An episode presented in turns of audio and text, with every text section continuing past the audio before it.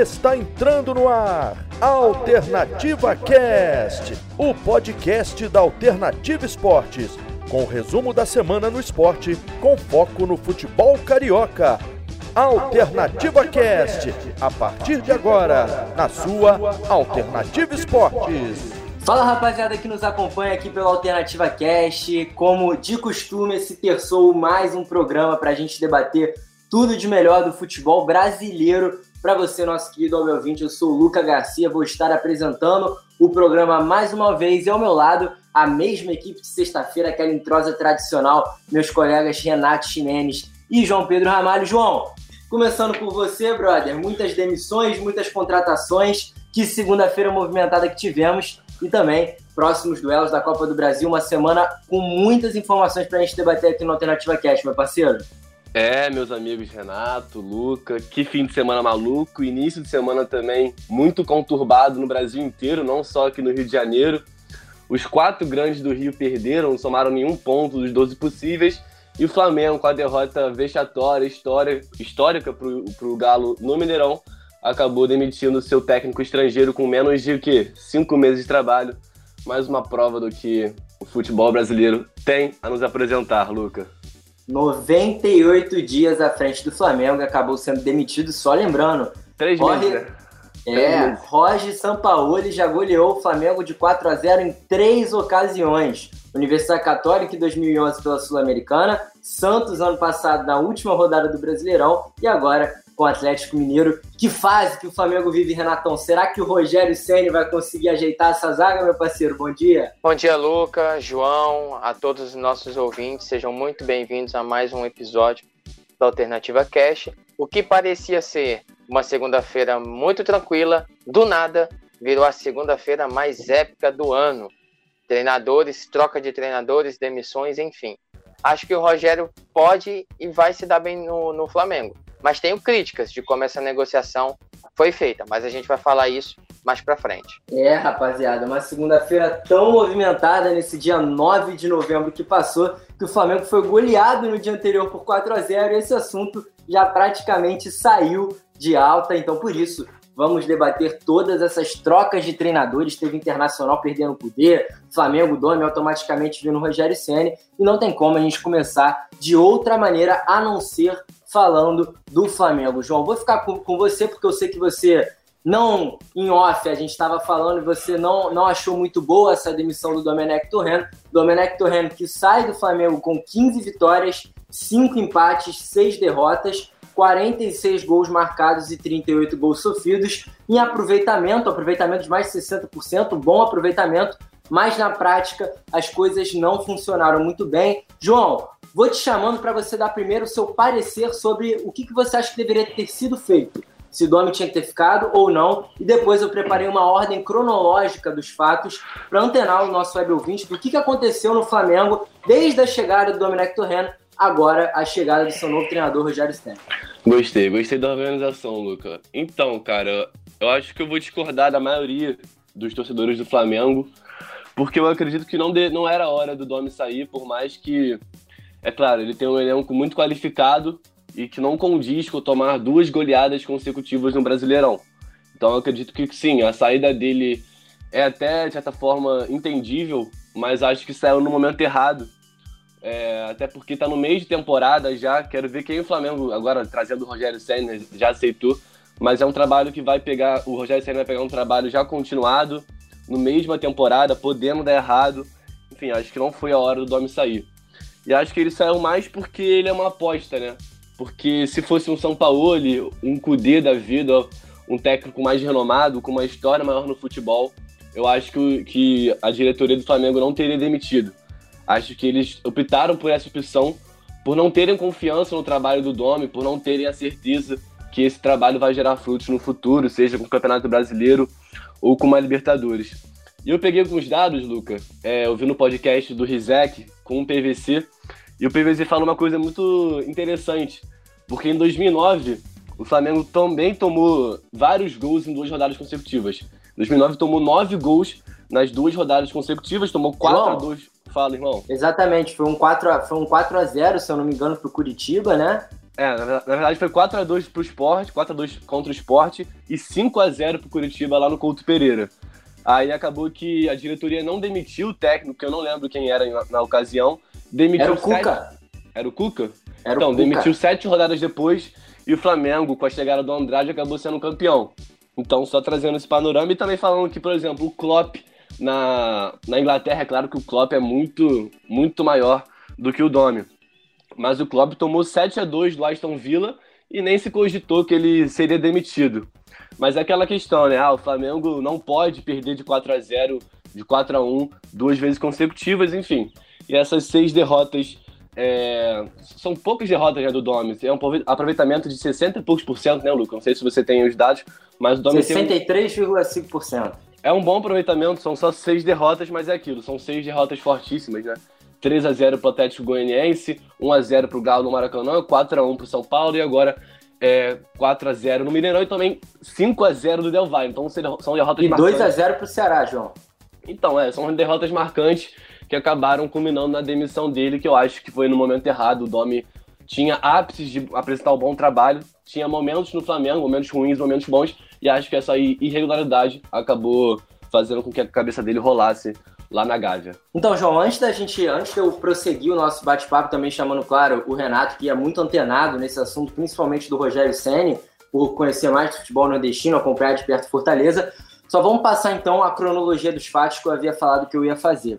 A gente ontem apuramos muito, né? É claro, é, apuramos que eu digo no, na questão de acompanhar os outros colegas de profissão que trouxeram todas as informações detalhadas do que, que foi o Domenech Torrent no Flamengo e automaticamente essa vinda do Rogério Ceni então, para montar essa cronologia dos fatos, vale ressaltar também os créditos a Caê Mota, setorista do Flamengo do Globo Esporte, Paparazzo Rubro Negro, uma mídia independente que está tendo muita autoridade quando o assunto se trata de Flamengo, Vene Casagrande, entre outros jornalistas especializados no Flamengo. O Flamengo erra, ao meu ver, diante de toda essa análise que a gente conseguiu acompanhar, o Flamengo erra, ao meu ver, em trazer o Domenech Torrent. A primeira opção era o Leonardo Jardim, a Gávea, que é o setor financeiro do Flamengo, não tinha o capital para contratar o treinador, automaticamente a segunda opção foi o Domi. Como você disse, João, uma aposta. O cara era auxiliar técnico do Pep Guardiola. Poderia dar certo. Infelizmente não encaixou. Por quê? O Domi, o Domi era a terceira opção, na verdade, né, Luca? Ou não? Era. A segunda opção era o Carlos Carvalhal,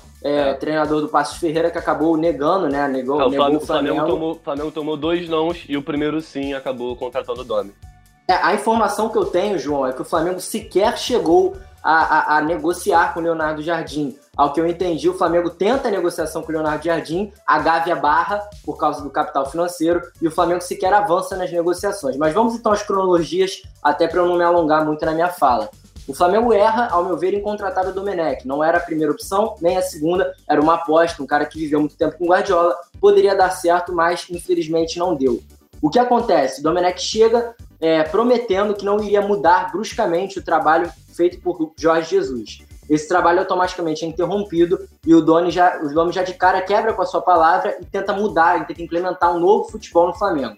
Com o calendário apertado, essa implementação do novo futebol ela fica mais dificultada, óbvio. O Flamengo não tem tempo, não tem tempo para treinar, isso dificulta muito. O problema é que, segundo todos esses setoristas do Flamengo que têm as fontes de dentro do clube, diziam que os jogadores não estavam conseguindo ter uma percepção e uma, e uma interpretação do que, que o Domi queria fazer. Parece que o Domi ele tentava implementar alguns treinamentos e não conseguia passar o seu conhecimento teórico para a prática. Isso incomodava certos atletas. Todo mundo gostava muito do Domi, um cara muito gentil, além dele a sua comissão técnica também. E aí alguns episódios curiosos. Parece que no 5 a 0 é, que o Flamengo levou para o Independente Del Vale, num treino anterior, João, o Domenech Torrent teria é, falado para os jogadores marcarem uma marcação sob pressão sem dar bote. E aí os próprios atletas falaram que isso não daria certo, porque o time do Independente Del Vale era rápido por conta da altitude. O Dom ignorou, o Flamengo acabou perdendo por 5 a 0. Outra ocasião, que, outra ocasião que também submeteu essa falta de entendimento foi o fato do Domi não ter aparentemente estudado o próprio Atlético Paranaense após a derrota do Flamengo por 4 a 1 para o São Paulo. As informações que são dadas até agora na mídia é que o Domi teria perdido para o São Paulo de 4 a 1 e não teria tentado corrigir esses erros nos próximos treinos para enfrentar o Atlético Paranaense, outra coisa que incomodou os atletas. E também, fora alguns outros comentários, como por exemplo ele ter dito em, um, em uma apresentação de um vídeo que o Flamengo ganhou a Libertadores na sorte, que não seria todo ano que isso aconteceria, claro que isso desgasta o elenco. Ele ter também falado muito de falhas individuais nas coletivas, mais uma vez desgasta o elenco. E antes do jogo contra o Atlético Mineiro, o Tuller, zagueiro Tuller, estava escalado para ser, estava é, pré, é, na preleção, ele estava escolhido para começar a partida e de última hora o Domi coloca o Gustavo Henrique, um jogador que não está uma boa fase, de novo para jogar um jogo decisivo e falha mais uma vez. Então a impressão que se dá diante de todas essas informações é que a situação do Domi ficou insustentável. Apesar de eu também concordar que, que é muito cedo você demitir um treinador com bom aproveitamento e apenas três meses de trabalho, dentro do clube, a impressão que se dá é que estava insustentável a permanência dele e o Flamengo analisou que não teria uma perspectiva positiva no decorrer das próximas rodadas do Campeonato Brasileiro, Copa do Brasil e Libertadores. Então o Flamengo arriscou pagar a multa de 11 milhões, multa essa que, segundo o próprio Marcos Braz, em contato direto com o paparazzo rubro-negro, vai ser parcelada a partir do momento que o staff do Domenech Torrent chegar no Brasil. Então o Flamengo paga essa multa do Domenech Torrent e avança nas negociações com o Rogério Ceni, que aí eu queria chamar o Renato, o Renato que tem uma opinião acerca da saída do Rogério Ceni sobre Fortaleza. Depois que você falar, Renato, também vou dar algumas informações que eu catei sobre como que essa negociação se desenvolveu. Até, claro, se, se as nossas informações baterem, você pode também trazer aqui para os nossos web ouvintes, Renato. Quero ouvir, hein, Renato. Vambora, hora do show. Tá bom, olha só. É... Ontem foi um dia bem complicado para acompanhar, porque eu era um dia de trabalho, eu estava de plantão, mas eu consegui acompanhar bem as negociações. Bom, é... a gente, eu falei em off com vocês é... que entrei em contato com... com um colega jornalista e tal. Perguntei a ele primeiramente, porque vou começar falando do Fortaleza, porque foi quem mais foi prejudicado. O Fortaleza não tem intenção, primeiramente, de trazer um técnico de fora. Primeiramente, né? Eu entrei em contato com um colega é, jornalista de um portal lá de Fortaleza e ele me falou que, primeiramente, Fortaleza não tem é, é, um nome, exatamente, até porque foi pego de surpresa. Mas qualquer novidade, assim, eu vou tentar sempre buscar para trazer aqui para os nossos ouvintes. Mas, enfim, a informação que eu também apurei é que o Marcelo Paes, presidente do Fortaleza, não, ficou, não disse que não foi procurado pelo Flamengo em nenhum momento nem para dizer que tinha intenção de contratar o Rogério. Já está errado nisso aí, primeiro ponto. E ele só ficou sabendo de, é, pelo Rogério ontem à noite, né? Depois que o Rogério praticamente já estava com, com voo marcado aqui para o Rio de Janeiro. Então aí já vai minha crítica pelo modo que a negociação foi feita.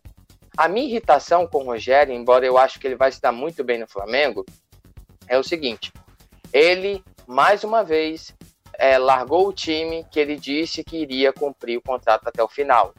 Isso mostra que uma pessoa dessa não se pode confiar muito na palavra de uma pessoa assim. Eu sei que é o Flamengo, eu sei que é um grande clube, tá? Mas vamos ressaltar o seguinte, para muitos torcedores do Flamengo que estão otimistas.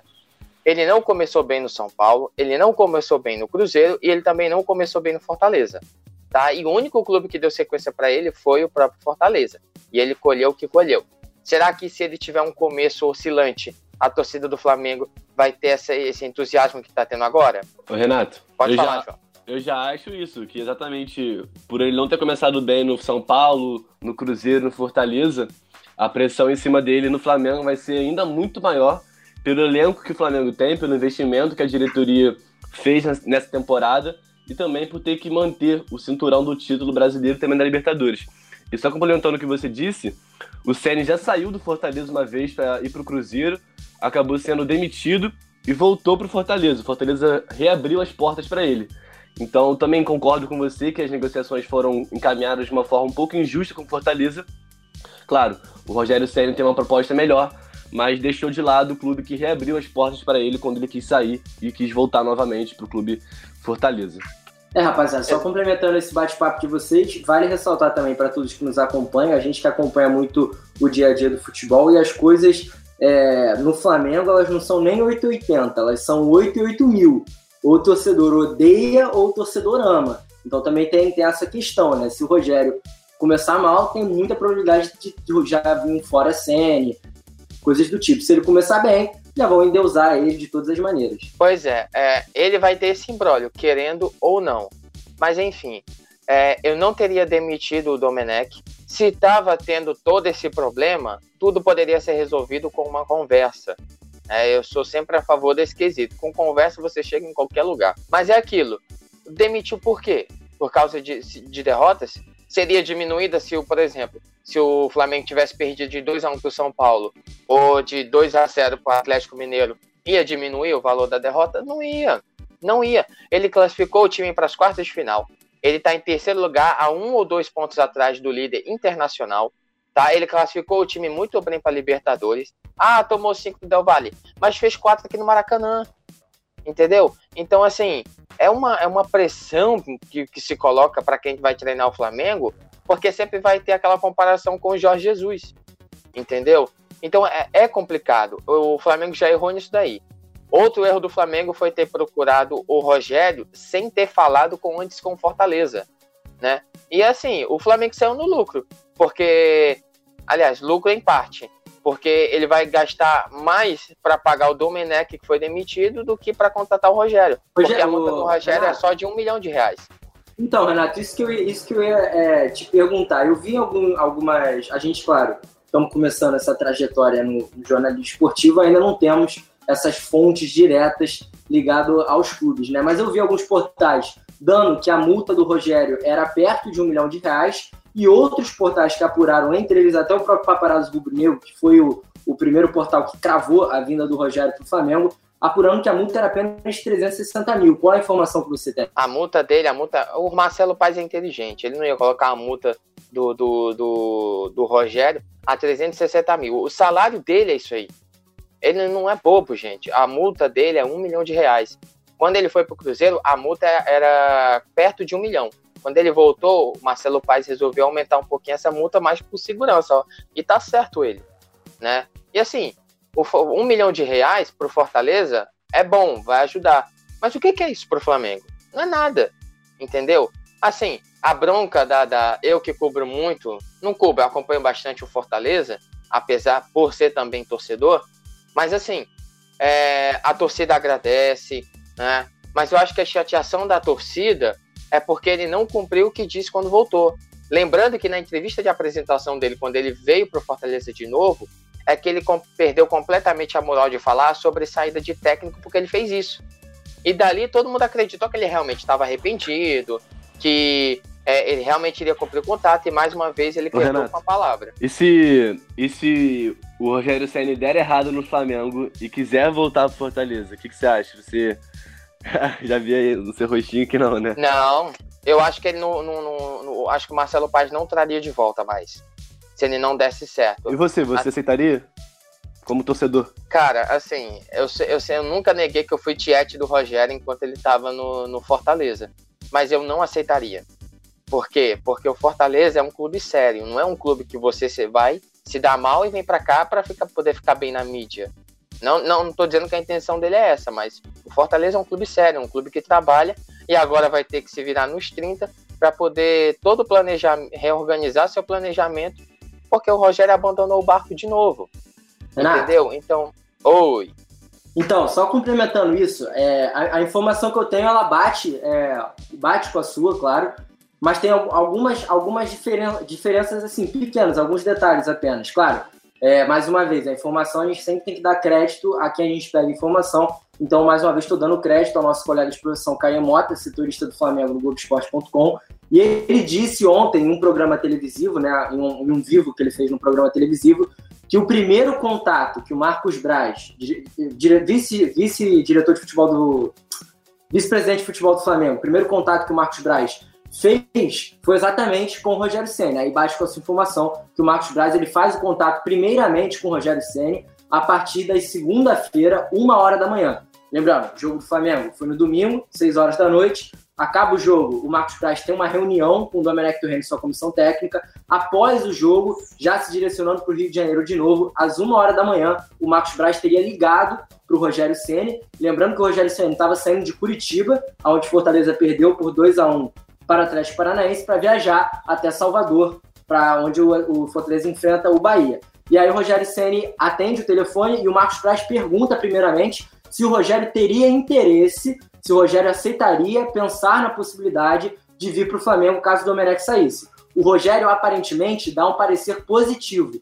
E aí tem uma disparidade de uma disparidade de horário, obviamente, porque o Rogério viajou, o Marcos Braz também viajou, e após isso, a informação que o Caio Mota dá no programa esportivo no Sport TV é que quando o Rogério Ceni chega em Salvador com a sua delegação, o time do Fortaleza, e eles se direcionam para jantar, para o jantar da segunda-feira, todos os jogadores teriam jantado é, juntos, né? E o Rogério teria jantado separado numa mesa com o presidente Marcelo Paes e eles teriam batido uma conversa de aproximadamente mais de uma hora, uma conversa bem longa. E após isso, o Rogério teria acertado é, com o Fortaleza, sem, sem sair em litígio, a vinda definitiva para o Flamengo, que ele se despede dos seus jogadores e marca o voo para pegar de Salvador e chegar hoje, terça-feira, às sete da manhã, no Rio de Janeiro. Então eu acho que realmente o Flamengo teve esse contato direto com o Rogério Senna e errou, claro. A gente, a gente sempre fala isso que não é legal, né? O clube ter o contato direto com o jogador ou com o treinador e não fazer a contratação primeira com a diretoria do outro clube. Acho que também é um ponto a ser tratado, como você bem disse, né, Renato? Agora eu só queria saber do João. Pode falar, Renato, pode falar. Então, é, você falou que o Marcelo Paz e o Rogério tiveram essa conversa durante uma hora. Foi exatamente o que o Marcelo falou, que soube pelo Rogério ontem à noite, possivelmente nesse jantar em mesa separada. E o Marcelo Paes, ele é, falou para um, um, jornalista da ESPN, que me, desculpa, me recorreu, me fugiu o nome dele agora, e que falou no ar ontem à noite que o Marcelo Paes só ficou sabendo pelo Rogério e que em nenhum momento o Flamengo procurou Fortaleza, tá? É, o, o Marcelo Paz não quis entrar mais em detalhes sobre esse assunto. A informação que ele passou para a imprensa é que o Flamengo não procurou Fortaleza e só ficou sabendo pelo Rogério Senna. É, exatamente. Aproveitando todo esse nosso bate-papo, claro, é um assunto muito em voga, acabou de acontecer. E só vou fazer um adendo ao que você tinha falado, Renato. Se fosse 2 a 0 2 a 1 eu até acho que não teria sido demitido, apesar de ser confrontos diretos, né? Se o Domi não tivesse sofrido essas goleadas. O problema é que ele deixa o Flamengo com, segundo pior, com a segunda pior defesa do campeonato. Isso tem um impacto muito grande, tanto dentro da Gávea quanto do Ninho do Urubu. Lembrando que na Gávea é onde fica o setor financeiro do Flamengo e o Ninho do Urubu onde fica o departamento de futebol. João, aí eu queria perguntar para você, cara. O Rogério Senni, ao mesmo tempo que eu entendo toda essa bronca da torcida, claro, porque há cinco semanas atrás ele falava que não iria abandonar o Fortaleza antes de cumprir o fim de seu contrato, mas ao mesmo tempo eu entendo que é uma oportunidade gigantesca para ele, porque ele teve um início de carreira mal no São Paulo, onde ele teve desentendimento com o elenco, onde ele foi eliminado de Libertadores. Ele sai de São Paulo, vai para Fortaleza, tem uma boa trajetória no Fortaleza e sai do Fortaleza para ir para o Cruzeiro. Aí eu acho que foi o grande erro, porque o Cruzeiro estava, apesar de ser um clube gigantesco, estava disputando para não cair. Acabou ficando numa situação insustentável no Cruzeiro e volta para Fortaleza, onde ele continua a sua história. Agora a saída para o Flamengo é uma oportunidade imensa para o Rogério, porque ele vai ter a chance de disputar um Campeonato Brasileiro no seu segundo ano na Série A. Ele vai ter a chance de disputar uma Libertadores pela primeira vez já nas oitavas de final e ele vai ter a chance de jogar a Copa do Brasil, competição que ele nunca ganhou nem como jogador, porque o São Paulo nunca ganhou, e olha que coincidência, ele vai enfrentar justamente São Paulo, lembrando que o Rogério Ceni já dá o treino hoje e já assume o Flamengo amanhã na, na partida contra o São Paulo. E também só uma coincidência para acabar minha fala, João, e passar para você. Ano passado, os torcedores que são supersticiosos, o Jorge Jesus chegou no Flamengo justamente após uma derrota para o Atlético Mineiro, já nas quartas de final da Copa do Brasil e nas oitavas de final da Libertadores. A mesma situação que acontece com o Rogério Senna, João. É, então, acho que a saída dele não foi equivocada, eu compartilho do mesmo pensamento que você, pensando, claro, na sua oportunidade de carreira. Essa até então vai ser a sua maior porta para o futebol, tanto nacional quanto externo, porque o Flamengo tem o melhor elenco da América. É, então o Rogério Senna vai ter no seu plantel o melhor time para ganhar os melhores títulos. Então, caso ele consiga atingir seus objetivos, ele já vai ter é, um, um, grande currículo para conseguir vaga em qualquer clube, tanto na América Latina e até também para o mercado exterior, caso seja a vontade dele. Mas é aquela questão, né, Luca? A gente não sabe qual é a ideologia que o Flamengo quer de futebol. Trouxe o Dominec, mas anteriormente já tinha procurado dois técnicos anteriores. E claro, por mais que conceitos futebolísticos deles possam, possam ser parecidos, as metodologias são totalmente diferentes. O Domi dá um treino de um jeito, até porque foi é discípulo de Pep Guardiola. E o Rogério Ceni vai ter uma proposta também totalmente diferente do que o Flamengo tinha apresentado com o Domi. Então, é um embrólio que a gente vai ver. A gente não sabe se vai dar certo, se a proposta do Rogério Ceni vai dar certo. O Rogério Ceni, por outro lado, tem a, se eu não me engano, a terceira melhor defesa do campeonato, é isso? A melhor defesa com Fortaleza. É a melhor defesa com o Paulão, diga-se de é. passagem. Então, é um time que o Rogério Ceni vai ter a capacidade, a visão de consertar o maior, é, o maior defeito do Flamengo. É, João, na, na teoria, na teoria, é, assim, é, na teoria tem, tem um, um, ponto positivo nisso, né? O, o Rogério já enfrentou o São Paulo, que é o próximo adversário do Flamengo na Copa do Brasil, três vezes esse ano. Conseguiu bons desempenhos contra o São Paulo. O Flamengo, que não conseguiu ganhar nem do Inter, nem do Atlético Mineiro, o Rogério ganhou no Fortaleza. E o Rogério tem a melhor defesa do campeonato, o Flamengo tem a segunda é. pior defesa. Então, assim, Exato. assim, na teoria, tudo está encaixadinho, né? Agora tem que ver se vai funcionar na prática. É, mas vale lembrar também que ele foi eliminado pelo São Paulo, né? O próximo adversário dele na Copa do Brasil. Olha só, ô, ô, gente, deixa eu falar com vocês rapidinho. É, o Rogério, desde, desde que treinou Fortaleza, né, no caso, ele nunca conseguiu vencer o São Paulo. E já é o próximo adversário dele. Também tem isso conta, tá? Sim, sim, com certeza. E vale, vale ressaltar, né, o Renato, até aproveitando esse gancho que, que você puxou, você que acompanha mais de perto os jogos do Fortaleza. Eu fui dar uma lida, claro, pela rádio. Eu já fiz alguns jogos do Fortaleza, já vi o Fortaleza jogar. É um futebol muito interessante. Pelo que eu estudei, quero até saber do que o, do que o João sabe sobre é, a, o estilo de tática do Rogério Ceni. Ele é um técnico que tem muita tática no seu jogo, né? Ele, ele implementa muita tática na sua equipe. Ele joga geralmente, pelo que eu vi, num 4-2-3-1. É a, a, formação que o Flamengo variava no passado com o Jorge Isso. Jesus com o 4-4-2. No modo defensivo, quando, sem a bola, o Rogério geralmente joga no 4-4-2, usa muito goleiro, o que pode, claro, auxiliar o Hugo Neneca ou então o Diego Alves, que teve uma reviravolta, inclusive, naquele imbróglio da renovação. Pode ser que ele renove com o Flamengo na, nos próximos dias. Então é um estilo de jogo mais ofensivo, mais compacto, que tem aquela, aquela agressividade sem a bola. É isso mesmo, Renato? Então, Luca, é, assim, ele ficou. Depois que ele ganhou o título. Quando ele veio para a Série B, ele usava muito um 4-2-3-1, com, com Gustavo na frente, enfim. Em 2019, ele resolveu mudar. Ele começou a fazer um 4-2-4. O que, que ele fazia? Ele colocava o Felipe e o Juninho de volantes os dois faziam função alternadamente de avançar e voltar. E uma linha de quatro com o Romarinho, o Edinho, né, que hoje não está mais no Fortaleza, o Oswaldo e o Wellington Paulista. Então esses quatro faziam muito essa, essa, essa função da linha ofensiva de frente, né? Com o passar do tempo, esse ano, nessa temporada, conforme o Fortaleza foi contratando, ele mudou um pouco. Ele começou a fazer um 4-4-2. Ele jogava com Felipe Juninho Ronald colocava o Tinga mais avançado como ala e colocava o David na frente com o Oswaldo, o Romarinho, enfim. Ele começou a mudar esse esquema. Só que, embora o Fortaleza jogasse com um lateral fazendo a função de ala e mais três volantes, não significaria que esses volantes estariam fazendo a função de volantes. É meio que improvisação. E ele guardava os velocistas para a segunda etapa, que é o caso do Yuri César, é, que é o caso também do o Wellington Paulista, né, não velocista, mas costumava entrar bastante. Colocava o David. Exatamente, o David.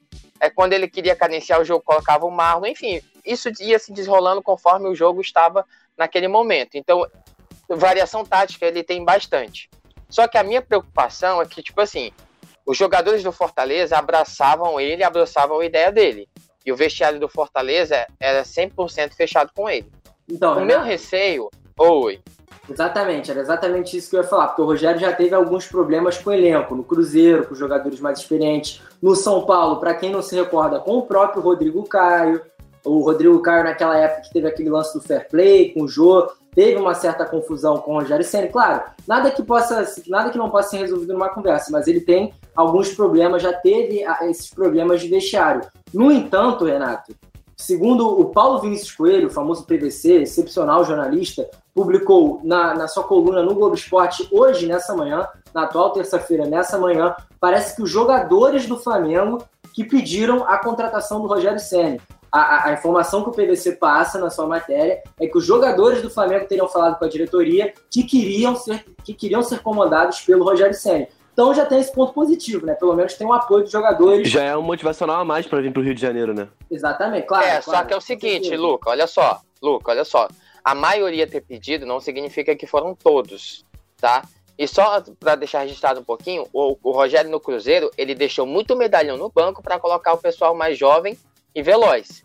Será que se ele fizer isso no Flamengo, não pode acontecer a mesma coisa? É, lembrando que os medalhões do Flamengo titulares seriam o Felipe Luiz, que eu acho que se ele tirar o Felipe Luiz, não vejo ele tirando o Felipe Luiz da titularidade, talvez o Isla, que não vive, inclusive, um bom momento. João, aproveitando isso para a gente já ir também é, finalizando esse nosso papo do Flamengo, já está bem alongado, claro, mediante a todos é, os acontecimentos, é, você que compartilha a mesma opinião que a minha, que o Bruno Henrique é, apesar de não estar tá na sua fase excepcional, ele estava cumprindo a função que o Domenech fazia para ele de acompanhar a lateral. Caso o Rogério Ceni chegue e implemente esse 4-4-2, como disse o Renato, uma, uma, com, com, maiores variações táticas, os jogadores com um pouco mais de liberdade, o Bruno Henrique talvez voltaria a fazer aquela função que fez tanto sucesso no ano passado.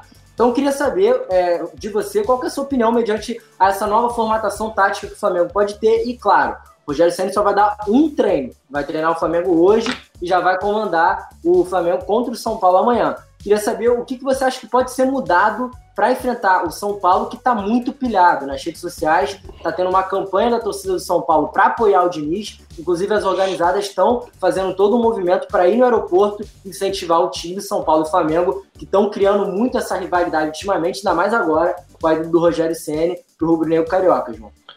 É, então, a gente tem que esperar primeiramente para ver qual vai ser a ideologia que o Rogério Senna vai querer implementar. Se ele vai querer jogar com dois atacantes, que seria provavelmente o Pedro e o Bruno Henrique, o Pedro e Gabigol, o Gabigol e Bruno Henrique, voltando à edição de 2019. E caso seja essa primeira opção de jogar com dois atacantes, um deles o Bruno Henrique, acho que a gente poderia ver novamente o futebol que ele apresentou no passado, onde ele não tinha a obrigação de ter que marcar lateral, subir e descer, receber de costa no campo defensivo, enfim, trabalhar com a equipe na parte de criação é, no campo defensivo, coisa que não é a principal característica dele. E até é impressionante porque a má fase do Bruno Henrique, entre aspas, coincide com 10 jogos dele, com 7 gols e 3 assistências. O que mostra que, por mais que ele não seja mesmo jogador do ano passado que marcava muitos gols, era o vice-artilheiro do time, ele é um jogador, é, continua sendo um jogador excepcional. E sobre a ideologia que o Rogério Senna pode implementar, é uma questão que a gente não sabe ainda, porque no Fortaleza, pela questão do elenco com menos qualidade que alguns grandes brasileiros têm, o Rogério Senna muitas vezes esperava o adversário atacar para jogar um futebol reativo. Eu acredito que com o Flamengo, nem a torcida, nem a diretoria, nem ele vão querer, nem jogadores também vão querer fazer isso pela qualidade que o elenco tem. Então a gente vai ver se o Rogério Senna vai implementar uma marcação-pressão que o Dome não conseguiu fazer, muito em função da sua, é, sua culpa, é claro, mas também nos jogadores, pela falta, de, pela, pela falta de pegar de marcação lá na frente, também no meio de campo. Então vamos ver se o Rogério Senna vai conseguir, vai manter esse padrão de adiantar linhas, coisa que vem sendo problema para o Flamengo, porque tem um zagueiro lento, que é o Gustavo Henrique, e na última partida o Natan também acabou errando nessa linha defensiva e acabou tomando o quarto gol. Então vamos ver como é que o Rogério Senna vai conseguir trabalhar, se ele vai implementar essa linha alta, vai botar uma marcação pressão é, agora de fato mais efetiva, porque por enquanto até o momento o Flamengo não faz a mesma, a mesma marcação, aquela memória coletiva que o Flamengo tinha no passado, por enquanto ainda não apresenta. Vamos ver se o Rogério Senna chega e consegue implementar essa marcação e voltar a ver aquele futebol que o Flamengo implementou tão brilhante no ano passado, né? É como se fosse um quadro bonito que você tem na, na, na parede do seu quarto e que você olha e só tem saudades, né? Por enquanto o Flamengo sente muita saudade do Flamengo 2019. João Pedro Ramalho, o poeta. Sensacional. Rapaziada, lembrando que a Alternativa Esporte vai transmitir Flamengo e São Paulo amanhã a partir das nove e meia da noite com narração do Kleber Pisão, comentários do Márcio Villanova e reportagens do nosso operador sensacional Daniel Henrique, que está aqui nos bastidores, só escutando para depois dar aqueles palpites em off. Então, vamos só para a gente finalizar, fazer uma coisa que tem tempo que a gente não faz, hein? Primeiro vou deixar o João pensar. João, Flamengo sem Pedro, Everton Ribeiro, Rodrigo Caio, Arrascaeta, todo mundo fora. Queria que você pensasse, por enquanto, num time que o Flamengo poderia entrar contra o São Paulo e também no palpite da partida. Porque agora eu vou puxar pro Renatão. Renatão tem uns palpites bons, rapaz. Renato, o que, é que você acha que vai ser amanhã, meu parceiro? Acho que vai ser um a um. Acho que vai dar um empate justamente pelo Flamengo tá meio meio desfalcado, né? E o pessoal que entrar vai querer mostrar serviço pro Rogério, né? Ninguém é bobo nem nada. Todo clube que troca de técnico, jogadores que não são muito utilizados, dão aquele gás para chamar atenção. Eu acho que o São Paulo aí ele pode ter sentido um pouco aí a, a eliminação na Sul-Americana e vai enfrentar um Flamengo totalmente diferente, querendo ou não, não vai ser mais o Flamengo do Domenech, mas eu apostaria no empate, um a um. É, eu acho que pela primeira vez na temporada o Flamengo vai, vai entrar na partida não sendo o amplo favorito. Então eu acho, eu até coloco o São Paulo pela fase, pela fase que vive, já são 10 jogos de invencibilidade, é, duas vitórias consecutivas no Campeonato Brasileiro, sendo uma no Flamengo por 4 a 1 no Maracanã tem melhor aproveitamento. Claro, não tem a mesma pontuação que o Inter, mas tem o melhor aproveitamento em relação à média de pontos. Então, em teoria, o São Paulo é líder do campeonato, lembrando que ele tem três jogos a menos do que os rivais. Então, pela primeira vez, eu coloco o Flamengo não como favorito, coloco o São Paulo com uma ampla, uma ampla não, uma pequena vantagem por estar mais motivado. O Flamengo vem por um, vive um momento conturbado internamente, então pela primeira vez eu coloco o São Paulo como favorito, boto, vou colocar um a um também, porque acredito que o Flamengo jogando em casa não vai tropeçar contra o, contra o São Paulo, mas é um jogo difícil porque o São Paulo vem numa boa fase. E sobre a escalação, Luca, eu já coloco para você, coloco você no muro, você que vai escalar, mas acredito que não tem muitas surpresas, né? Acho que o Diego vai ter que jogar também. É, e eu queria saber. também, João. Oi? Lesionado também, a, a bruxa tá solta na galera. Ah, então realmente eu deixo para você montar essa equipe titular. Eu queria ver se o Rogério Senna vai começar mudando já no setor defensivo, se vai manter Gustavo Henrique. Não, não, acredito, não, não. Acredito Aí que não, eu acho né? que não, é, eu acho que não, eu, eu acho que não. Que não já pensou? Já pensou se ele pede pro Marcos Braz trazer o Paulão pra dar jeito nessa zaga? eu acho que se ele começar com o Gustavo Henrique, ele já começa um pouco queimado com a torcida. Então acredito que a dupla de zaga deve ser Léo Pereira e Natan, talvez. Não, não, Ô, João. certo. Fala. Então, sobre não se queimar com a torcida, o Rogério não liga muito para isso, não, tá? Ele vai na convicção dele. É, é ah, é aí que eu tô. É, eu Flamengo, eu tô, eu, tipo assim, mas você acha, que a, você acha que a convicção dele vai ser justamente no Gustavo Henrique?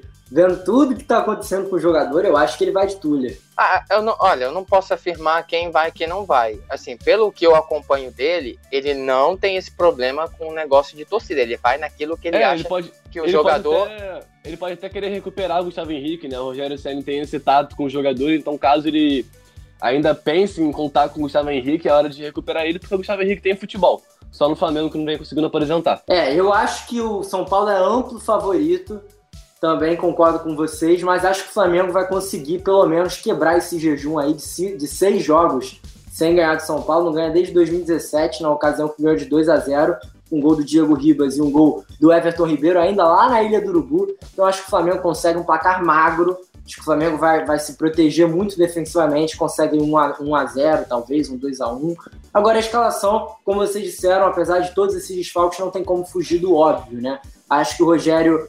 Acredito que o Rogério deve, deva voltar com o Diego Alves. Acho que ele vai tentar recuperar o Diego Alves, ainda mais no jogo decisivo.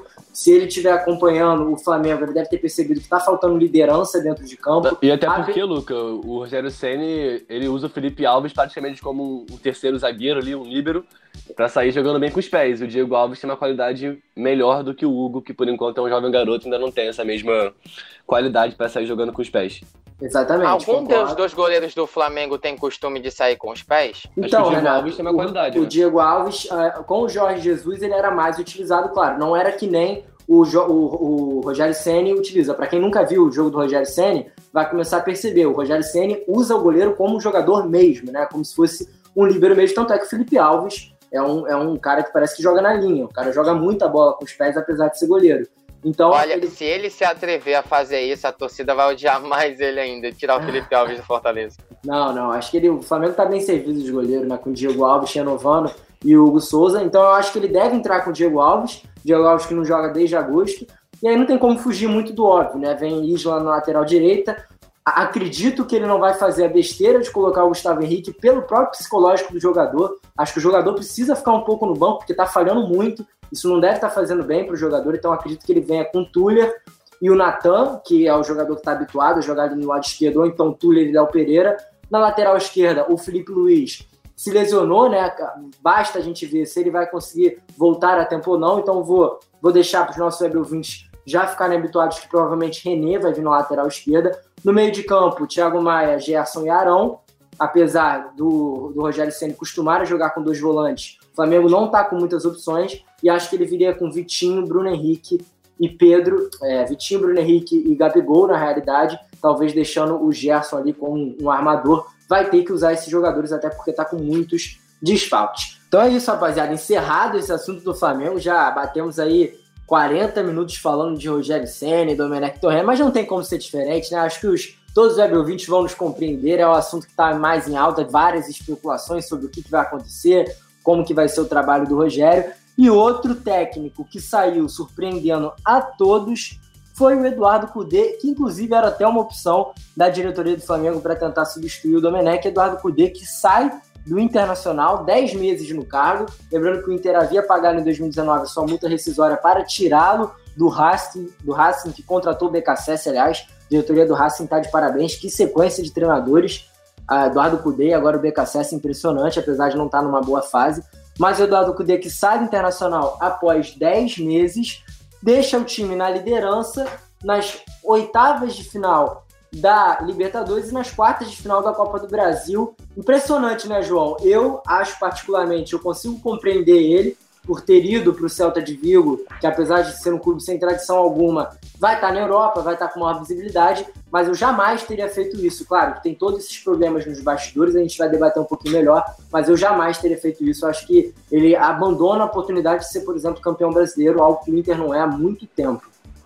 Cara, é, eu acredito que o Cudê tenha saído do Internacional pela insegurança que o futebol brasileiro e também pela insegurança que a diretoria do Colorado proporcionou a ele.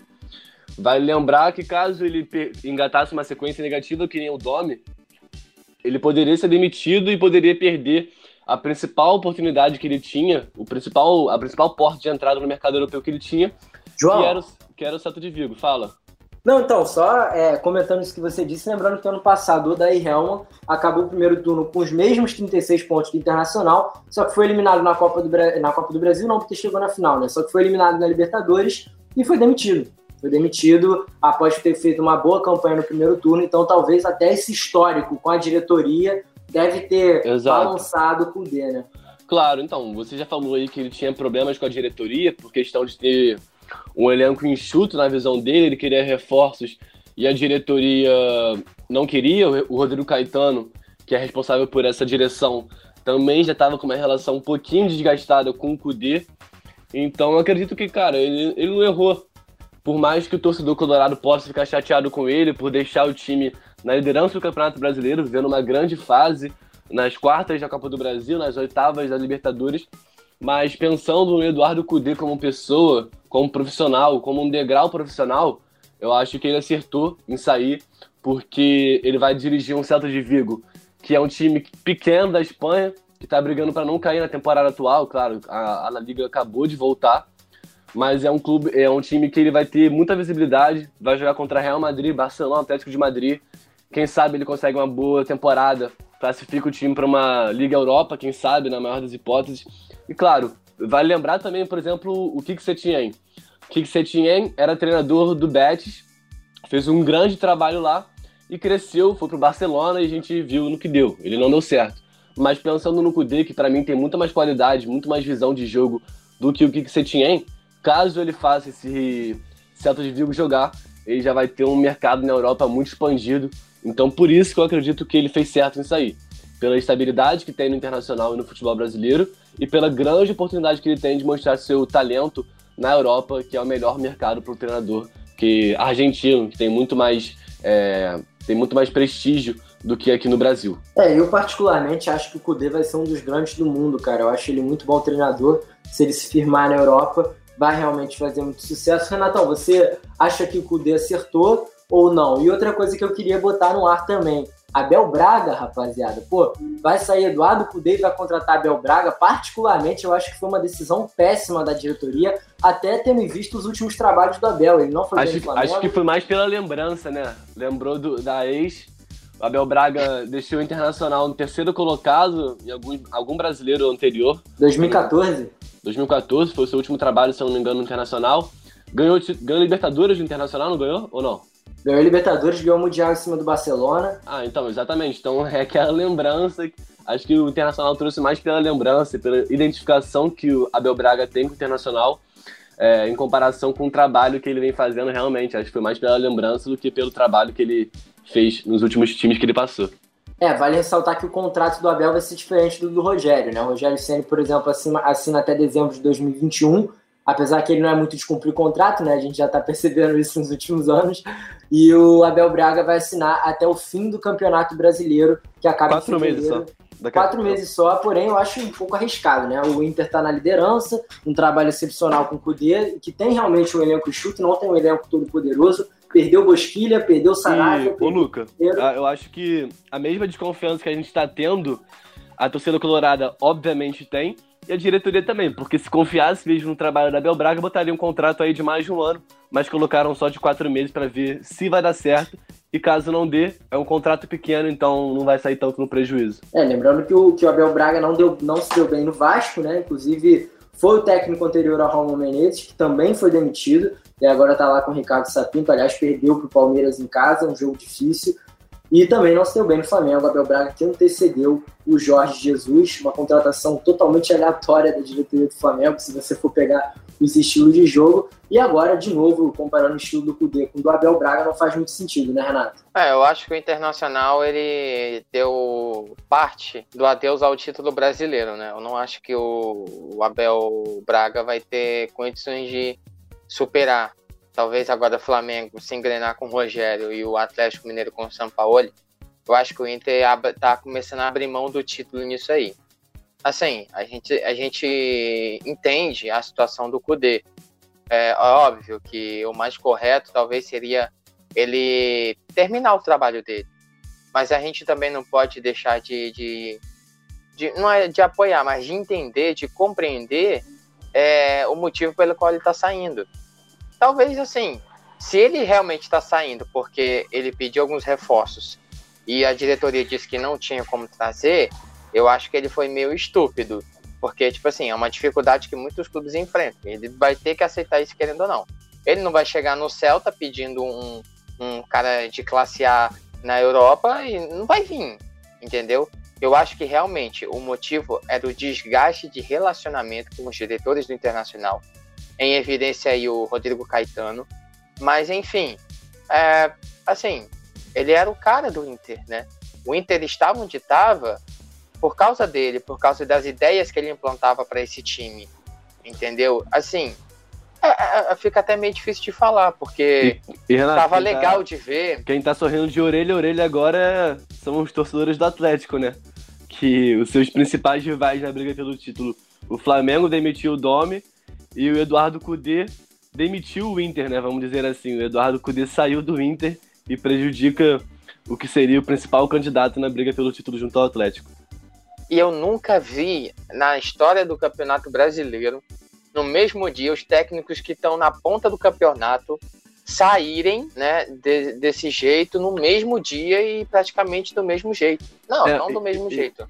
E só, só complementando o que você falou sobre a saída do, do Cudê, o Ramires, técnico do, do Independente Del Valle, quando o Palmeiras o contactou para treinar o clube paulista, ele falou que aceitou, é, ele aceitou a proposta, mas queria terminar o trabalho dele primeiramente no Independente Del Valle, mostrando um pouco de postura, entre aspas, também hombridade. E o Eduardo Cudê, acredito que tem a mesma postura dele, mas justamente por ter essa, esse embrólio com a diretoria, ele preferiu não ficar diferentemente do, do, do Ramires, que quis terminar o seu trabalho, o Kudê preferiu não terminar e sair logo do Brasil e treinar um time europeu. Então acho que tem muito, tem muito disso mesmo, do, dessa briga com a diretoria, porque acho que não teria outro motivo para ele sair do líder do Campeonato Brasileiro. Pelo desenrolar dos fatos, Renato, rapidinho, eu acho que tem muito por conta também da Libertadores, né, rapaziada? Lembrando que o Internacional vai ter a parada mais difícil, talvez, de todos os times, juntamente ao Atlético Paranaense que vai pegar o River Plate, mas o Internacional vai enfrentar o Boca Juniors, né? Talvez a, o, o, grande confronto dessas oitavas de final, um jogo muito difícil, eu acho que o Kudê ficou e, principalmente... Caso ele, e caso ele fosse eliminado, a pressão em cima dele ia aumentar também, né? Vale Exatamente, vale ressaltar, porque... Ah, eu vou discordar de vocês. Eu vou discordar, eu não acho que ele sofreria pressão. É o Boca Juniors, gente. E, e se o Internacional teria alguma chance de classificar, seria por causa dele, pelo estilo de jogo que ele implanta. Eu não colocava o, o agora eu coloco. O Boca Juniors para mim agora é 98% favorito, sem o poder. Entendeu? Eu acho que ele teria grande chance sim de eliminar. E se fosse eliminado, não teria por que você fazer bronca com um time que foi eliminado pelo Boca Juniors. Gente, é o Boca ah, Juniors. Teria, o Inter é o Inter. É a mesma coisa que um time grande ser eliminado da Libertadores sempre gera uma pressão. Aí imagina ele, ele, ele é eliminado da Libertadores pelo Boca Juniors, tudo bem, é um resultado compreensível, mas aí em sequência é eliminado da Copa do Brasil e engata uma sequência negativa no Brasileiro. Aí ele perderia já seu trabalho pro resto do ano. Então é uma decisão meio difícil mesmo pro Cudê, mas acho que ele acertou em geral. É, lembrando que o Internacional vai enfrentar o América, agora a gente já entra nesse assunto para a gente ir se encaminhando para o fim da nossa 21 edição do, do nosso Alternativa Cash o Internacional que vai enfrentar o América Mineiro. Vai ser, inclusive, o único jogo que a Alternativa Esporte não vai cobrir, mas o Inter enfrenta o América na Copa do Brasil, nas quartas de final. O América que vem de, uma, de um arranque impressionante com o Lisca doido, que esse cara, o trabalho que esse cara faz em times de menor expressão é excepcional. O Lisca que inclusive já comandou o Internacional, para quem não se recorda, é um excelente técnico, eu acho ele um excelente técnico, ele tem muita personalidade, ele consegue derrotar times grandes, eliminou o Corinthians, polemicamente, né? Para quem não se recorda, um pênalti muito polêmico, marcado no finalzinho a favor do América, uma possível mão. Na realidade, foi mão do Lucas Piton, ao meu ver, não foi pênalti, mas a arbitragem deu, o América avança de fase. E um duelo complicado para o Internacional, cara. Eu acho um duelo complicado, num momento conturbado, pegar um time que está embalado na segunda divisão. Eu acho que a confiança do América está maior do que a confiança do Inter, apesar do Inter ser líder. O Inter empatou o último jogo contra o Curitiba de 2 a 2 O Inter havia perdido na outra rodada para o Corinthians de 1 a 0 Vinha de um jogo difícil contra o Flamengo de 2 a 2 Então, talvez a confiança do América esteja mais favorável. Vou, vou te dizer que eu acho que vai ser um confronto muito parelho, rapaziada. Ah, eu acho que pode ser um confronto parelho sim, porque a gente tem que respeitar o trabalho que o Lisca faz no Coelho, na Série B, é um time que já cresceu muito de rendimento ao longo da competição. Pode até chegar mais confiante, mas o Internacional tem muito mais qualidade, muito mais elenco. Para mim, entra como amplo favorito para essa decisão, por mais que não tenha mais o Cudê. Mas mesmo assim, é, é um trabalho já montado pelo Dardo Cudê. Então, acredito que o Inter chega assim como favorito e tem tudo para passar e deixar essa maré de uma fase para o lado. Renatão, outro confronto que também tende a estar mais favorito para um time, porque tem uma maior expressividade, mas ao meu ver não está, é Palmeiras e Ceará, cara. Jogo que a Alternativa Esporte também cobre.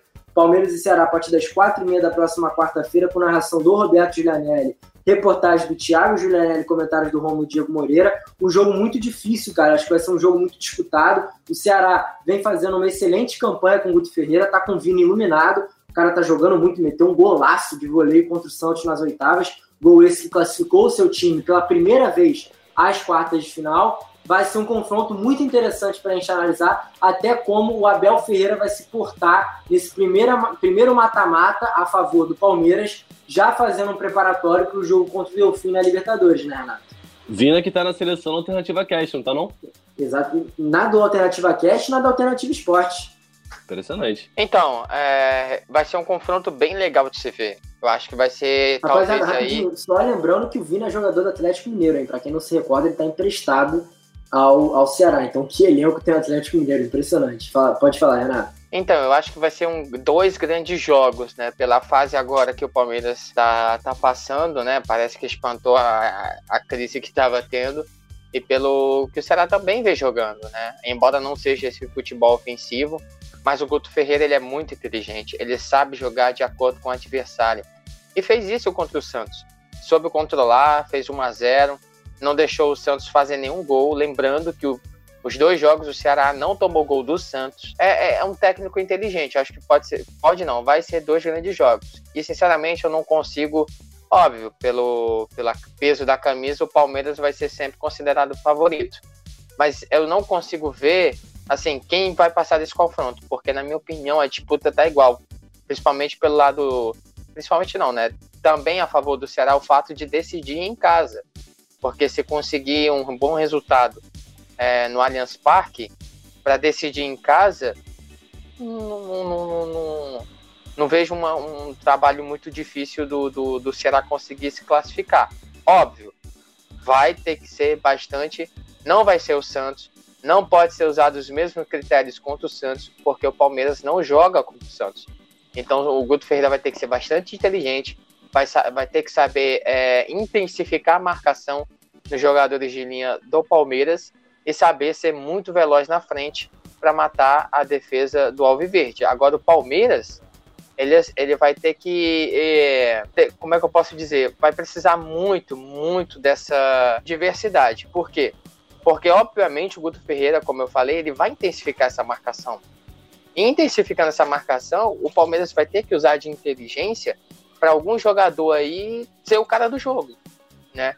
Tem o Luiz Adriano, tem o William, né? Então o Abel Ferreira vai ter que ser muito. Lembrando, Renato, lembrando que o Wesley, grande destaque do Palmeiras nas últimas partidas, inclusive uma jovem promessa para o futebol brasileiro, rompeu, é, rompeu não, né? Teve um problema no menisco, é, um, um, uma parte do joelho, vai ter que operar e ficar aproximadamente quatro meses fora. Não joga mais essa temporada, né? Nem ele, nem o Felipe Melo. O Felipe Melo também teve uma fratura no pé, naquele lance muito esquisito contra o Vasco, né? Um lance até amedrontador, a gente vê as imagens muito fortes. O Felipe Melo é outro que só volta em 2021. Então o Palmeiras desfocar, desfalcado com dois jogadores titulares. É, o Palmeiras também que vem embalado, venceu por 5 a 0 o Tigres na Libertadores, venceu por 3 a 0 o Atlético Mineiro, então o time que vem embalado. Mas sem Felipe Melo, vamos ver também se o Patrick de Paula volta a apresentar o futebol que ele apresentou no Paulista. Ele que agora tá meio sumido, né? Ele terminou o Paulistão sendo o jogador mais falado do Brasil e agora a gente mal vê é, o Patrick de Paula e seu futebol. Detalhe, rapaziada, que o Palmeiras também vai contar com os desfalques para as eliminatórias. Me veio aqui a, me veio aqui a memória que o Vinha, Matia Vinha, é lateral esquerdo, titular, inclusive, da seleção uruguaia. Então vai desfalcar nesse primeiro duelo contra o Ceará. E o Gustavo Gomes é jogador também titular da seleção paraguaia. Então o Palmeiras sem Felipe Melo, Wesley, Vinha e Gustavo Gomes e o Everton também, se eu não me engano, o Everton foi convocado, não, não, não, não me recordo agora se ele foi convocado, o, mas o Gabriel Menino foi convocado para a seleção brasileira. Então o Palmeiras com vários, vários, vários desfalques para enfrentar o Ceará. O Ceará pode tirar proveito disso também, né? Vai tirar com certeza proveito. O Guto Ferreira vai, vai armar aquela famosa arapuca que a gente tanto está falando esse ano, vários treinadores armando arapuca. E outro time que pode armar uma arapuca para um time grande é o Cuiabá, rapaz. Cuiabá, que não é bom nem nada, derrotou o Botafogo, avançou, time fechadinho, muito bem organizado pelo seu treinador, tá ali também no topo da Série B, claro, entre, em comparação com o Grêmio, o Grêmio tem um elenco muito superior, acho que o Grêmio é amplo favorito, mas o Grêmio vai ter uma parada difícil contra o Cuiabá, fora de casa, o Cuiabá que vem com muita confiança, embalado, apesar do Grêmio também ter ganhado cinco partidas seguidas no Campeonato Brasileiro, inclusive a última delas em cima do Fluminense, contando com uma boa estreia do centroavante Churin, né, João? É, eu fiz esse jogo, o Churin, nossa primeira oportunidade como titular no lugar do Diego Souza, jogou muito bem, fez bem a função de parede e também serviu o PP para fazer o gol ainda no primeiro tempo. O Grêmio vem motivado, né? São cinco vitórias consecutivas. Então acho que dos confrontos, acho que esse é o mais desigual. Porque por mais que o Cuiabá apresente um bom futebol, um DNA interessante na Série B, mas não é aquele mesmo Cuiabá de um mês e meio atrás, onde era líder do, da competição e tinha um futebol, vivia uma melhor fase. Quanto o Botafogo fez o básico, né? Porque o Botafogo não impôs tanta força assim para conseguir reverter o placar. Na primeira partida, na primeira partida no Newton Santos, o Cuiabá fez o gol e na segunda só teve o trabalho de se fechar e o Botafogo não conseguiu criar tanto, só no segundo tempo, já no fim da partida. Então, acredito que o Cuiabá tem sim um futebol interessante para se apresentar contra o Grêmio, mas o time do Renato Gaúcho, por toda a estrutura, por ser um time lapidado desde 2016 pelo Renato, acho que, e por ser um time copeiro também, acho que é o confronto mais desigual. O Grêmio já entra com uma, uma, grande, uma grande vantagem, ao meu ver. Inclusive, eu acho o Grêmio o maior favorito para essa Copa do Brasil, uma opinião particular minha. Eu acho que o Grêmio é muito copeiro e acho que é o grande favorito para essa Copa do Brasil. Agora, imaginem, rapaziada, uma final de Grenal seria muito legal mesmo. Nunca, acho que acho nunca que aconteceu dá, isso. Acho que só dá para eles se encontrarem na final, né? Ou não? Só dá para se encontrarem na final. Eles estão em chaves diferentes. A chave do Grêmio é bem mais complicada do que a chave do, do Internacional, né? Então, rapaziada, vamos para a gente finalizar aquele tradicional palpitômetro que a gente tem, tem tempo que não faz, né? Geralmente a gente acerta alguns placarzinhos, então vamos lá. A gente João, nunca acerta, a gente nunca ah, acerta. Acertamos, eu lembro que Vasco Fluminense a gente acertou, o Renatão também acertou. Ah, Pô, Renatão, Renatão é o mago dos palpites, rapaz, tá duvidando? Pô, tem que, tem que respeitar, né, João? Vamos, vamos lá, vamos aos palpitômetros. Começa aí, João. Pode falar aí primeiro, Internacional e América, vai ser quando? Internacional e América, 2x0 Inter. Espantar São Paulo, São Paulo e Flamengo, você já disse 1x1, Palmeiras e Ceará. Ah, bota 2x0 Palmeiras. 2x0 Palmeiras. Tá anotando, tá anotando? Eu vou cobrar depois, tá anotando? Tô anotando, pô, tô anotando. Grêmio e Cuiabá. Grêmio e Cuiabá, 2x0 Grêmio também. Vou cobrar uma cerveja. Bora fazer um bolão, Não, quem acertar mais. Bolão, quem acertar mais vai pagar cerveja, é isso. Então vamos ver, tem que torcer, hein? Tem que torcer. Renato, vai, Renato tem vai... que vir pra Tijuca, Renato. Renatão vai ter que vir pra Tijuca, vai ter que vir pra área, Renatão. Eu não bebo cerveja, mas aceito engradado de refrigerante. Ah. Coquinha, Renatão fica na coquinha, então a gente faz a, a gente faz bola. Ó, quero ver, se alguém tiver na transmissão, não vai, não vai ser imparcial, não. Tem que torcer, hein? Tem que torcer pra quebrar a cara de geral. Renatão, seus palpites, irmão. Então, eu acho que Inter e América, eu vou apostar 2x1 um Inter, é, Grêmio e Cuiabá, acho que vai ser, eu concordo com o João, acho que vai ser 2x0 pro Grêmio. Palmeiras acho que vence 1x0 Ceará e Flamengo e São Paulo 1 a 1 Então agora vai chegar a vez do, do palpite do apresentador. Eu vou ser um pouquinho mais ousado. Vou ser um pouquinho mais ousado, tá todo mundo preparado que eu vou falar. Vamos lá, Internacional. Eu acho que vai ser 2 a 1 também. Pra, em cima do Ceará, em cima do Ceará, em cima do América. Acho que o Ceará ganha do Palmeiras. Acho que o Ceará vai surpreender, vai ganhar do Palmeiras de 2, de 2 a 1 Acho que o Grêmio e o Cuiabá vai ser uma parada difícil pro Grêmio. Acho que vai ser empate. Acho que vai ser 1 a 1 O Cuiabá vai vir fechadinho. E acho que o Flamengo ganha do São Paulo de 2 a 1 também. Então esses são os meus palpites um pouco mais ousados. Acho que eu vou perder tudo, mas tem que ter uma diferenciada, né? No próximo gente... Alternativa Cast você comentando, que tu vai estar apresentando novamente, aí você repassa para ver quem acertou e quem errou. Exatamente. Outra, outra, outro repasse que vale a gente ressaltar, rapaziada, é que a seleção da Alternativa Esportes já está disponível nos nossos, nas nossas redes sociais. Então checa lá no Instagram, você que ficou curioso depois daquele nosso debate aqui da Alternativa Cash. A gente fez um. uniu todas as opções, fez uma votação no nosso grupo da rádio e montou a seleção da Alternativa Esportes. Então tá lá no Instagram da Alternativa Esportes, esse mesmo nome. Só você digitar lá que você vai ver. É a última publicação. Compartilha também para você, claro, incentivar o nosso trabalho tão querido e tão profissional aqui na nossa querida web rádio. Vamos encaminhando então ao fim de mais uma edição, 21 edição. João, vou chamar você para despedidas, cara, te perguntando também, eu ainda não vi a escala direitinho, mas aproveita para fazer seu jabá aí, irmão. Tá em algum jogo nessa semana?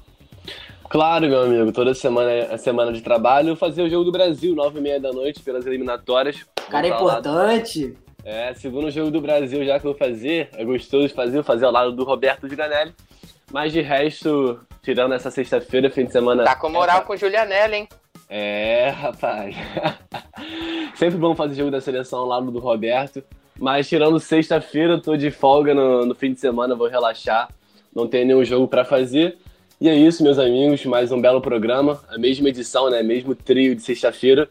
Espero semana que vem fazer novamente com vocês. E é isso, galera. Um abraço e uma ótima terça-feira a todos.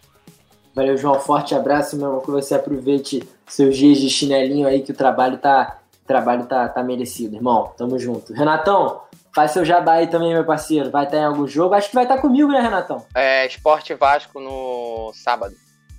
Ah, eu troquei, troquei com o nosso querido companheiro Almeno Campos. Eu vou mas também com da... o Kleber. Exatamente. Dá suas despedidas também, agradecendo mais o programa. Você que cada vez melhor aqui nos nossos comentários, especialista em Rogério Senna, trazendo todas as informações para os nossos ouvintes. Ah, com certeza. E assim, antes de eu, de eu me despedir, eu nasci, aliás, eu estive vivo para ver o dia em que especularam Vanderlei Luxemburgo no Fortaleza. Sensacional. Mas eu não quero ele não, tá? Deixa ele... Mas enfim, galera, brincadeira à parte, foi um ótimo programa. Ah, o assunto rendeu bastante, isso é muito bom. Mandar aqui um abraço para os nossos ouvintes de Fortaleza, né? Que são bastantes, conforme o estado inteiro do Ceará. Você reparar nas transmissões, muita gente do, do interior da capital ouvem a gente, então quero mandar um abraço aqui para eles. Enfim, fazer meu jabazinho também. Por favor, me sigam lá no arroba Renato94, que para esses dias eu, tenho, eu faço, costumo fazer live para falar assim, de temas bem importantes. Esses dias eu tô meio sumido, mas se der hoje ainda, eu vou debater mais esse assunto sobre o Rogério Senna no Flamengo. Mas enfim, foi muito prazer. Foi um prazer estar em mais um programa com você, João, Luca. É, a equipe está crescendo bastante, o programa está ficando muito top, isso tem que admitir. Enfim, a gente se vê numa próxima semana, porque sexta-feira não poderei estar presente, até porque. Bota seu filho para falar mais nos stories, Renato. Oi? Bota seu filho para falar mais nos stories, que ele é, é o dos stories, não é você ele não. Fa... Pois é, ele faz mais sucesso do que eu. Se eu botar alguma coisa de informação, acho que 20% das pessoas que vêm me respondem. Quando é coisa do Israel, 60% responde. Mas enfim, é, realmente, ele é uma figura é muito carismático. Mas enfim, galera, foi bom estar com vocês. O programa, é como eu estava falando, realmente está tá ficando muito bom, está crescendo, e isso é bom de ver. Então a gente se vê no próximo, no próximo episódio, não, no próximo programa que eu estiver. E sexta-feira tem muito mais para a gente repercutir aí sobre esses resultados da Copa do Brasil. Como eu sei que eu vou ganhar os palpites, já vão separando dinheiro para comprar meu Coca-Cola. Ó, rapaziada, tá confiante, tô gostando de ver. Vamos ver. Vamos ver no programa da sexta-feira. A gente vai com o nosso querido Daniel Henrique Rodrigo Calvino. Vou, vou também acionar eles lá no, lá no grupo da Alternativa Cast pra gente montar esse bolão direito. Que, pô, tava com Covid, duas semanas sem tomar uma cervejinha. Quero esse dinheiro aí pra voltar bem, voltar bem, voltar on. Mas é isso, rapaziada. Vocês que, pô, como o Renato disse, estão curtindo o nosso querido Alternativa Cast, que está crescendo cada vez mais. Não se esqueça aí também de divulgar para todos os seus amigos, mostrar, rapaziada, que quer saber de informação, quer esse bate-papo descontraído junto com, com muito conteúdo. A gente que está aqui lembrando sempre, toda terça e sexta-feira, trazendo o melhor para vocês do futebol brasileiro, em especial do futebol carioca, na sua rádio que fica no Rio de Janeiro. Vamos chegando então ao fim de mais um programa, rapaziada. Vou me despedindo de vocês também. E lembrar que eu volto no domingo, no sábado, às nove e meia da noite, ao lado do querido Roberto Julianelli, nosso chefão, e dos comentaristas Rômulo Diego Moreira para fazer o jogo de Flamengo e Atlético Goianiense. Mais uma transmissão maravilhosa e mais uma semana com muito conteúdo na Alternativa Esporte. A gente vai ficando por aqui e até sexta-feira, rapaziada. Valeu! Você ouviu mais um episódio do Alternativa Cast. Apresentação de Luca Garcia, participação de João Pedro Ramalho, Renato Ximenes e Daniel Henrique, que também faz a edição. Para ouvir todos os programas, busque Alternativa Cast no seu agregador de podcasts. Até a semana que vem!